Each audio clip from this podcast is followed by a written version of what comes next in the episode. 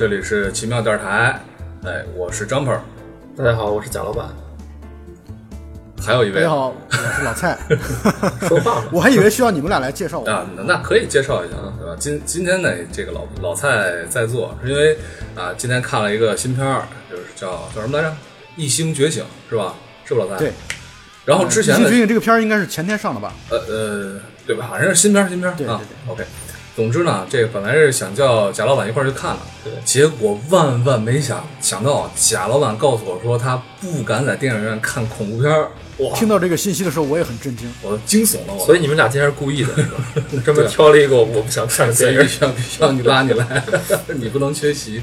对，我不知道这个片子是呃有惊悚的元素，还是它本身就是惊悚恐怖的。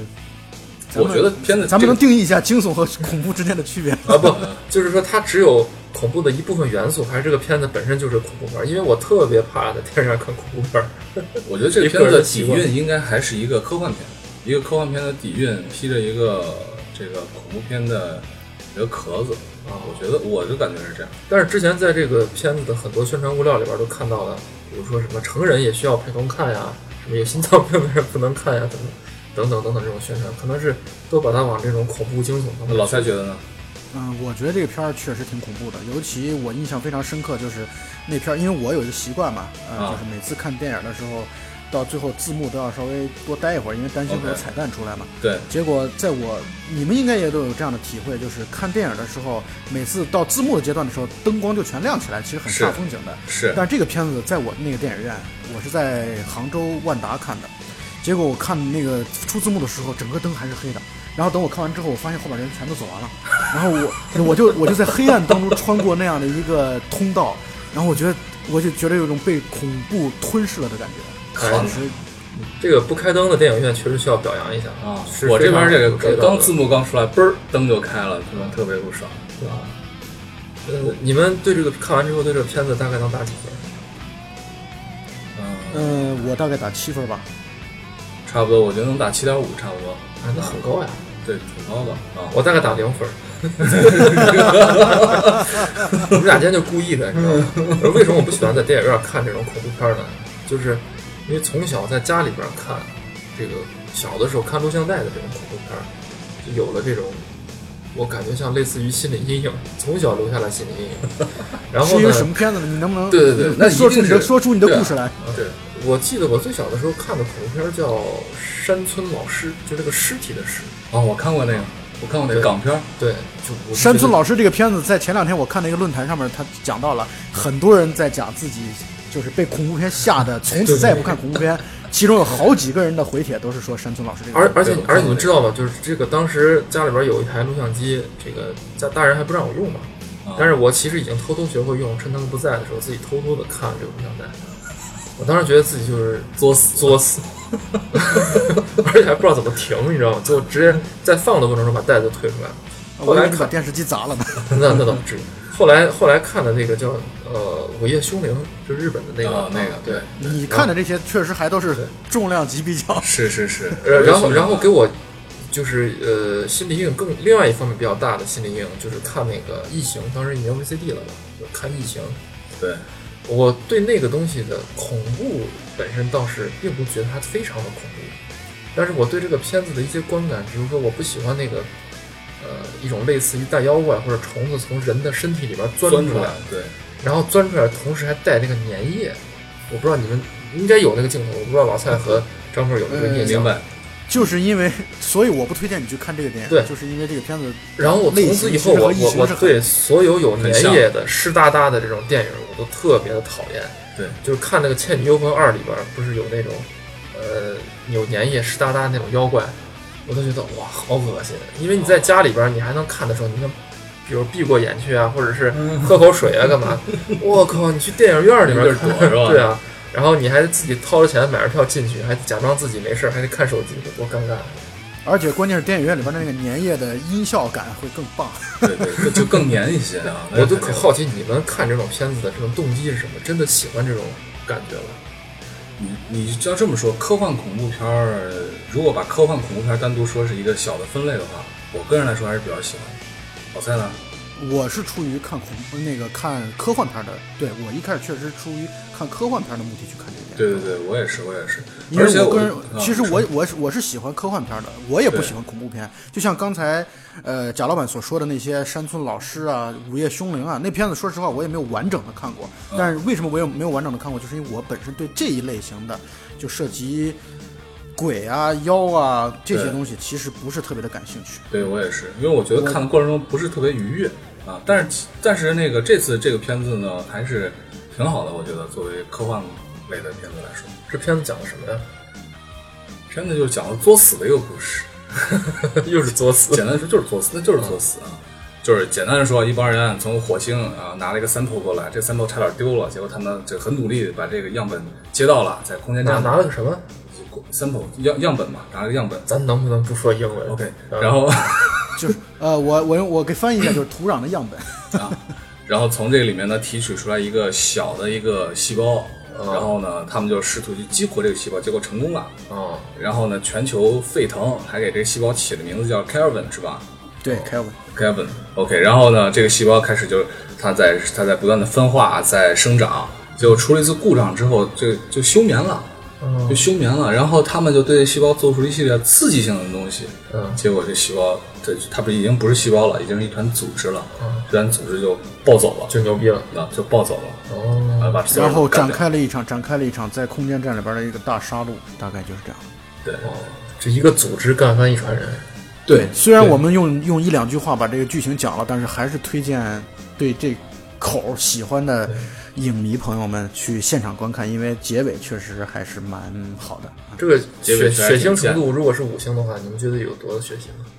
我没觉得多血腥，血腥，嗯这还是那个还是那个观点，就是你到底是不是讨厌这种类型？就像刚才贾老板所说的，他讨厌那种粘液呀、然后哦，对了，我还讨厌一种，就是呃，我不知道，可能是异形或者是这种片子，嗯。之前也有这种这呃趋趋向吧，嗯，就是经常是在一种很封闭的空间里面，比如说呃宇宇宙飞船上，啊，那这个片子完全符合你小讨厌完全符完全符合你完全符合你的的讨厌值。对有一个片子叫叫活埋是吧？对活埋我那个啊片子就是这个幽闭恐惧症真的是没法看。是吧？但活但活埋真的是非常非常非常牛逼对，我也知道它电影非常非常好，但是就总是喜欢不起来。而且我觉得就是，尤其在一种宇宙飞船上，就是你逃无可逃的情况下，没错那这个就特别绝望。没错没错。之前你说这个血型值，我突然想到了一部片子叫《极度深寒》，应该是九十年代初的一个片子，还挺有名的，也算是科幻恐怖片。你看过没？在呃，我是听说过，但是就是一个大章鱼脚的大怪物，把一个什么游轮包住了那个。哦，哎，然后里面呢充斥着大量的血浆，那些就是挂着肉丝儿的骷髅，就这种东西。就每一个章鱼脚，这个触手的最前端实际上是一个哎对对对一只嘴对牙齿张但大但。是我觉得这个事儿挺有意思的，就是在于，你看我个人是可能最怕的动物可能是蛇，嗯嗯，但是我觉得我特别喜欢看《狂蟒之灾是吧？哦哎挺贱的。》。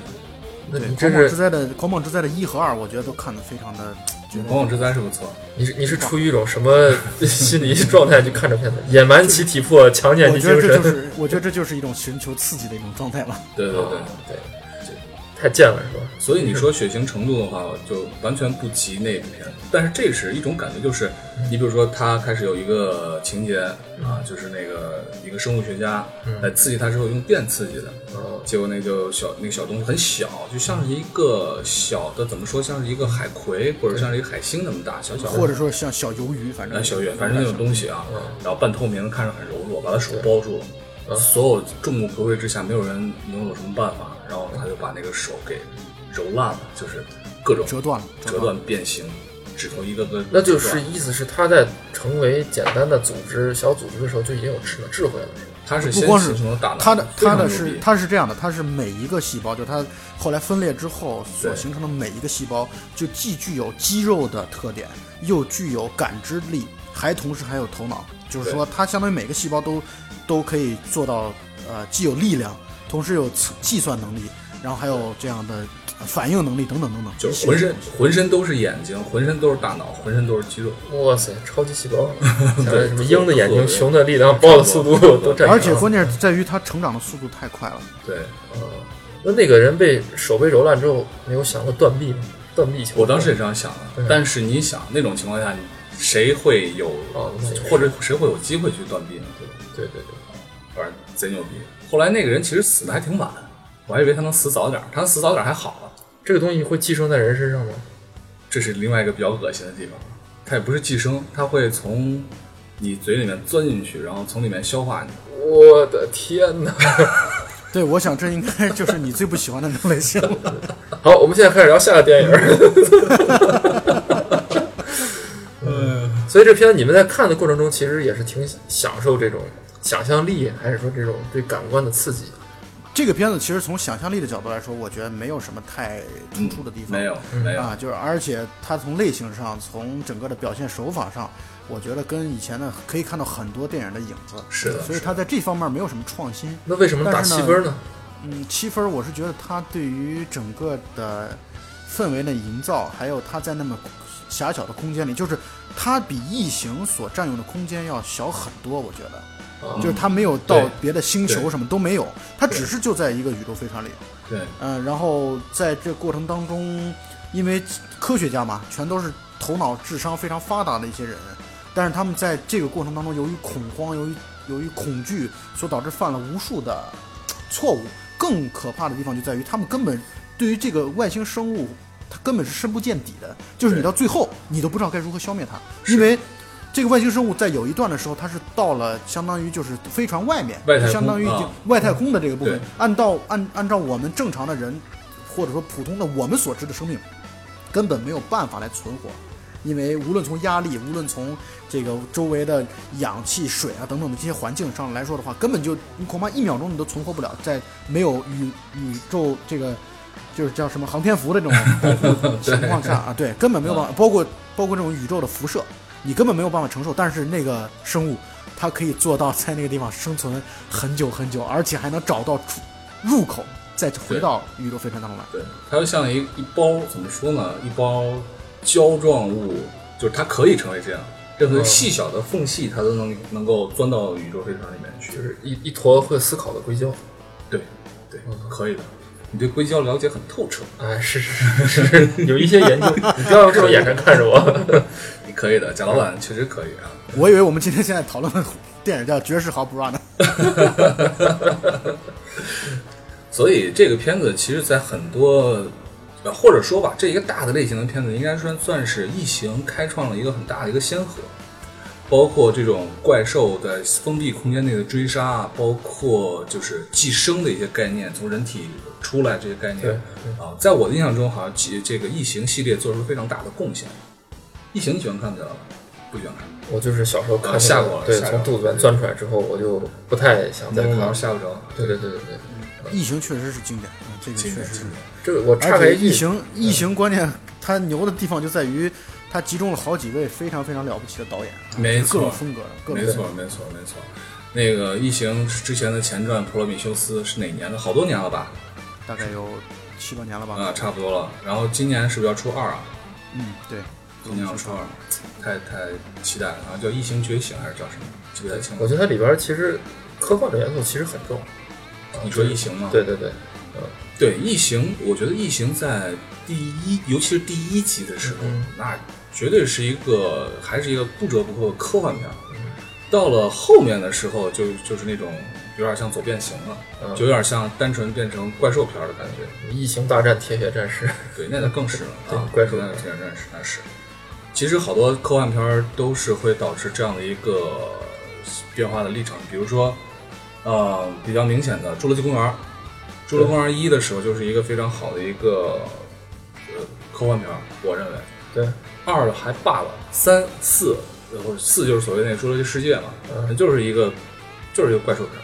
纯粹就是一个怪兽。啊，我觉得就不断的杀戮，就不断的杀戮，杀戮。对对对对，我觉得这个这怪兽跑车这也就是，呃，系列剧走到这个程度的时候，它，呃，很多情况下是把一些过去成功元素不断的加加大加大，走到极端。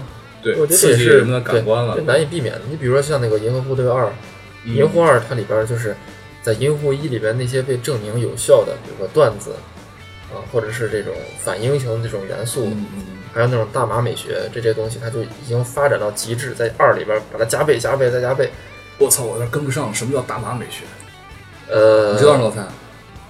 嗯、来，然后我也不知道，我们理论基础最丰富的，对对，我我我也不知道，因为拒绝黄，拒绝毒，拒绝黄赌毒，我也好啊，我也不知道，对啊，反正就是那种非常绚丽的，呃，有点像奇异博士呈现出来那种视觉的那种感觉。啊，对，我刚才想说的就是那个啥，那个滴滴血也是这样，对吧？第一部它所承载的一些内容和深度，到了之后那几部里面就完全完全那个什么了。对，所以有人说续作是呃这个创作能力下降的一种表现吧。对，出续作，对，但是很票房很，但是我觉得这个事儿也取决于到底大家是在什么样的一个阶段来看这个电影。比如说啊，我小时候我印象很深刻啊，咱们这事儿已经从科幻片往旁边扯了。没关系，就是我我我在小的时候，我觉得我特别特别喜欢的电影应该是《英雄本色二》。为什么《英雄本色二》呢？这个片子在后来我看的一些媒体报道当中讲到了，这是史上最华丽的、时间最长的一段枪战的一个电影的片段，就是真的到他们四个人去闯那个。那个那个三个人吧，应该是他们去闯那个高进的，呃，不是不是高进啊，这是赌神了已经，他们就去，对他们去，他们去闯那个，对他叫高英培，想起来。了，高英培的那个就是龙潭虎穴的时候，完全用了十到十五分钟的一个来枪战，那个小时候看的很爽，但是呢，你真正长大了之后，你会觉得这个东西其实是一个跟剧情啊，跟故事走向有一些相悖的东西，就是真正经典的东西爽了其实是英雄。英雄本色一是啊所以呢，啊就像咱们刚才去刚才那个话题，我是觉得很多电影的第一部故事最扎实，对啊就是所有的故事，包括故事背景，包括怎么展开这个故事，人物的人设，都在第一集当中是最扎实、最完整、最丰满的。但是到第二集之后，就不得不应观众的需求，然后来去增加一些角色的戏份，包括一些场景、场面的动作的就扩大化。我觉得这是一个恐怕一个不可避免的走向。而且从剧作角度来说，不是所有的戏都应该有第二部的。那有第二部，很多只是因为商业原因，对吧？啊，对，那肯定是。啊呃，而且所以我才更加佩，所以我才更加佩服《回到未来》。我觉得《回到未来》的三部曲我太喜欢了。我觉得《回到未来》的三部曲，我觉得每一部至少前两部啊，就第二部绝对没有在第一部的基础上有任何的下滑，在我的感感觉上。所以现在看来，就是原创是一个多么难的一件事情。你比如说，同样是这个太空题材的，之前有一个那个谁呀，呃，大表姐演的一个呃太空旅客，啊，太空旅客，就是嫁嫁给太空的女人呵呵，就号称是嫁给太空的女人。这这个片子拍的就也是在一个太空的相对封闭的环境，嗯，呃，也是有一个危机，然后也是这个科幻背景，当然也肯定也是科幻背景。这片子拍的，我觉得就相当于是一个很莫名其妙的虎头蛇尾的一个爱情片，还好吧，我觉得这部片子还可以嗯啊，我觉得还还行，能看啊。就把一个很好的一个点给给浪费了，我觉得拍起来。因为这些年的科幻片儿，我总觉得，当然有一些好的啊，比如说那个什么《星际穿越》啊，那个还有叫什么《地心引力》，对，但是有些科幻片儿总是觉得科幻就已经不是片子的第一位了，对，总是披着科幻的外衣在做其他的事情啊，所以也是特别期待一些特别棒的科幻片的出现，所以就特别期待这个《异星觉醒》，你也一一起看，一起看。有机会，有机会。他们号称咱们应该是去年吧，还是今年，应该是我们国产的科幻电影的元年吧。现在反正在国内的科幻电影的电影界，应该是很多很多类型或者很多片子是在是在期待当中，包括大家已经千呼万唤的《三体》。三体啊，哎，最后说到《三体》，咱们就岔开说一句，这个你们觉得《三体》这个小说适合改编成电影？太难，不好判断我感觉很难。呃因为我一直觉得《三体》这个小说其实是不太适合改编成电影的那一类。我觉得你看怎么改了，就是说你要改成那种观众一看就能看得懂的片子，肯定会被骂，对肯定会拍得很烂。对，但是你要改为那种就是特别特别硬的片子，就会被另外一种观众骂，操，看不懂，对对吧？所以你这个东西是很难讲的。嗯可能我觉得不过在做，这是这我觉得也是做科幻的，不管是电影工作者还是文艺工作者，他所要必须面对的一个问题，就是你如果想要让科幻做到全民皆懂这件事儿，我在在我看来，我觉得是不可能的。嗯，啊、就是你如果要做到这一点的话，就一定不是说不可，不是说实现不了啊，而是说你要做到这一点的话，难度太大，这是第一。第二呢，就是你会获得那些真正觉得自己是科幻迷的，或者特别呃推崇科幻这种类型的这个观影者或者读者他的这种反感和抵触。我可不可以这样认为啊？就是说，这个这个看喜欢科幻的科幻爱好者，其实在这方面还是有一些的心理优势的，或者说心理崇这个道德崇高感的。操，你你们你们这个话翻译成这个通俗的话，就是科幻迷都是一帮和一般人观影是这个习惯取向不太相同的人，就是是不是？不是也不是不一样，就是这中间好像是有一种鄙视链的存在。啊，对他有他有啊他肯定是有鄙视链的存在。啊嗯那你们有没有曾经看过哪一个科幻片儿？它是科幻迷也叫好，同时也叫做呃广大的这个人民群众也喜欢的 Back to the Future，《回到未来 啊，那张本觉得我觉得那个《侏罗纪公园》肯定算了。》啊，侏罗纪公说园尤其是一九，对，就是就是一啊，就是一啊。呃，我记得我在前。年，我在前年还是大前年的时候，应该是《侏罗纪公园》重映的时候，我去现场看，就是电影院去看。OK，依然，虽然这片子已经看了，因为电视上总放嘛，对就看了大概有好少说也有四五遍了吧。但是你在电影院看的时候，依然在恐龙出现的那一刹那，你还会有那种心跳加速的那种状态。这个电影太了不起了，就是它的视觉效果呀，然后它的，然后它的故事的节奏啊，它的包括这种惊悚的这种程度啊，啊，真的太了不起了。但你发现这个《侏罗侏罗纪公园一》它的很多特效，在现在看来其实都已经称不上什么多难的这种特技效果了，对然后也称不上什么奇观了，但是它给人的感觉仍然是非常惊险、刺激，对，很震撼的。所以我觉得现在这个科幻片儿，与其说过去我们拍不好科幻片儿是因为很多人说我们特技啊、特效啊不行，嗯，其实更多的是一方面是这个导演技法，另外一方面是可能剧本啊，或者是剧情，或者是拍片子的这种思想是没跟上的。所以大家一直觉得国内好像拍不好科幻片儿，呃，只是被一些外在的特技方面所所，我觉得所所诱导、所误误导吧。其实更多的是一些深层次的东西。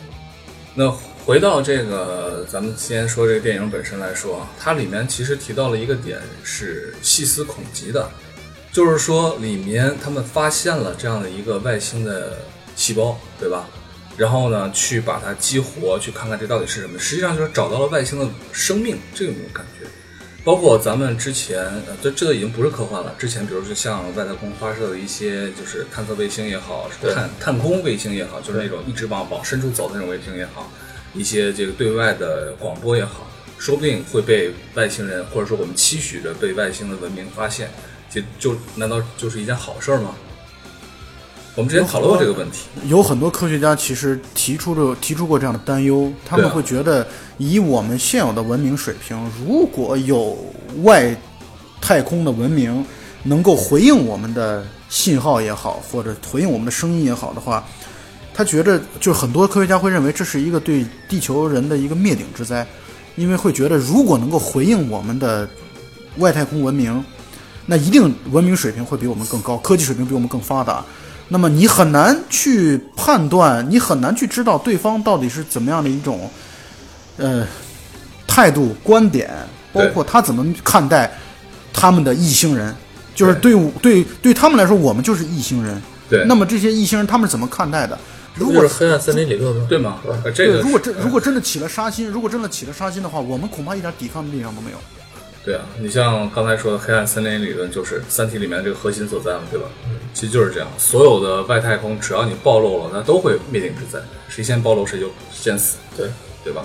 但我觉得这个事情属于，呃，你躲也躲不开的，对吧？就跟就好比是这个人类社会都已经进入到工业革命以后了，但是这个太平洋某些小岛上还是狩猎的这种原始社会，对，那原始社会迟早会被人发现的，这只是时间问题。即便你自己很主动的不与外界联系，不让你自己的船出海，你也没有这个技术，但你迟早还是会被更先进的人类发现。你的社会该怎么变化，该解体或者该怎么转换成一种新的形式，这个命运也不是由你这个小小的狩猎社会决定的。呃，即使这么说，我都觉得贾老板你说的这个都是挺乐观的一种情况，对吧？你还有比如说，我我我的乐观啊，这个取决于说，我相信我有生之年不会遇到这样的难题，所以我无所谓。所以咱们才还还可以在这里扯对，所以才是扯淡嘛。对，还有生之年能遇到，那就不知道了，对吧？啊，其实你看，不管是这个，要么是外星的病毒，对对吧？很也有科学这个科幻作者写了很多这种东西，外星的怪物就有很多了，包括这个这个叫什么来着？异星觉觉醒，这也是外星的怪物来到地球上。如果说是有一种文明，呃，咱们没有办法去描述，也就意味着它超出了语言的范畴，对它超出了这个想象的范畴。你们现在说的这个话题，你们现在说这个话题，就很让我想起来今年年初的时候看的电影，就《降临》嘛。我不知道有没有？看过没有，过？看了看了看了，没有办法去理就是解。就是其实我也在想呢，就是就是我在看《异星觉醒》的时候，我就在想，我们所面对的，就是我们把它，就是当然从观影者的角度角度来说，我们把它称之为外星的怪兽或者外星的怪物，对或者异形这样的一些名称来去称呼它。其实，在本身是因为我们惧怕它，所以才给它起了这样的一些恐怖的名称。但是我也在想，很多时候也可能是因为对方和我们根本没有不是在一个语境上，不是在一个语言环境上，他理解不了这样的东西。咱们打比方说，也许啊，我只是从逻辑的角度来出发，也许他会认为折断你的手，这代表他对你的示爱，是很难讲，你说是不是？很难讲，就是很难讲。而且在那个里面被折断手的那个哥们儿叫什么？叫修啊，叫什么？对对对，修对吧？修嗯啊，那个黑英国英国那个黑人应该是对嗯对那个黑人，然后他当时这个异形在裹在他腿上，但是他没有告诉其他人，他只是在讲，他说，呃，他他也没有选择，嗯异形只有杀掉我们，他才能活下去，嗯，对？他也没有选择，他也不是邪恶的，什么什么什么，知道对吧？这我觉得这个观死于他的理想。这个观点太白左了吧？贾老板没有看这个电影吗？他的嗯是因为这个英这个英国人，他是从他相当于是一个生物学家，他从一开始那个细胞就是从细胞的培养培育开始，就是他培育的，所以他在这个过程当中，其实，在某种意义上讲，他把这个异形当做自己的女儿了，或者说儿子，或者说后代的这样的一种，或者宠至少是宠物吧。至少是宠物的这样的一种态度来去看待它，所以他们其他的船员还在警告他，你不要你不要用这样的带感情的感情色彩的方式来对待它，因为你并不能把握它到底是一种什么样的一个态度。对，啊，他其实一直在就在做这样的提醒，所以我觉得他做出这样的表述，我觉得也是合理的，因为他就好像这是他他培育出来的一个一个外星宠物一样。那我听你说这个是这个人是他培育的，然后他还试图站在这个东西的立场上理解，这不就千古罪人吗？打倒这个生物科学家，但是整个如果非要说究原因的话，他确实是在这个过程当中的一个导火索。对，因为是。由于他操作不当，导致了这样的一个异星，呃，异星呃，就是异形的这样的一个就是休眠。休眠是由于他的操作不当所导致的。对然后呢，休眠之后，关键问题在于用电击的方式，也是他提出的，并且也是他操作的。是我啊刚才就想说这个，所以我刚才想说，其实之前在电击之前，这个小的生物和它之间的互动是特别有爱的，就至少从你的理解上是温和的一种互动，嗯啊，所以我们也，所以我们也，所以我们也也很难去描述，或者说很难去分析，是不是由于这种休眠所导致的，它变异了，变异成了一种凶狠的、凶猛的怪兽，或者说还是由于电击所导致它的这种反击，就很难讲。这件事已经没有如果了，对不对？对。我觉得那个电击事件也应该是编剧导演刻意留下来的一个呃一个因一个原因，但是这个原因本质是什么，还得是自己大家回去想。对，就好像说我们根本到最后也不知道，因为他在就是他们这些呃科学家在消灭异形的过程当中，用火烧，用让它去缺氧的方式，让它缺水的方式，让它去外太空的等等接受辐射的这样的各种各样的方式去对付它，但是没有任何的效果。啊我觉得这个电影最恐怖的地方就在于最后人类是无能为力的。就是无能为力。我在看这个片子的时候，我觉得大家可能都会吧，就会带入，把自己带入那个情境之下，就会在想，如果碰到这个时候，我会怎么办？我会怎么去做？其实想到后来，真的是也没什么办法，你能怎么去做？我觉得是因为这个飞船上可能没有中国人，中国人向来信奉这个“非我族类，其心必异”，你上来先弄死是吧？对先弄死，还真没中国人。或者是没有，所以，所以最后，所以最后，我给你们，我给你们讲一个，我在看这个电影之后看豆瓣的那个短评排名第一的，就是被点赞排名第一的，嗯，说这个东西是说不用担心，这个东西它是没有到广州，如果到广州的话，这个东西就被 直接吃掉了。好的，那关于这个电影，咱们也是面上是说这个电影，但视频也什么都扯，对吧？那么今天聊到这儿也差不多了。啊，我们就期待下一期的节目再跟大家再见吧。那下一期的节目咱们就挑一个 不是恐怖片儿的片子，千万不要挑恐怖片儿跟 贾老板一起来聊一聊。好，谢谢贾老板捧哏啊，好，谢谢老蔡，那咱们这期节目就到这儿，怎么样？好好吧谢谢大家，好，谢谢大家，再见啊再见啊，嗯。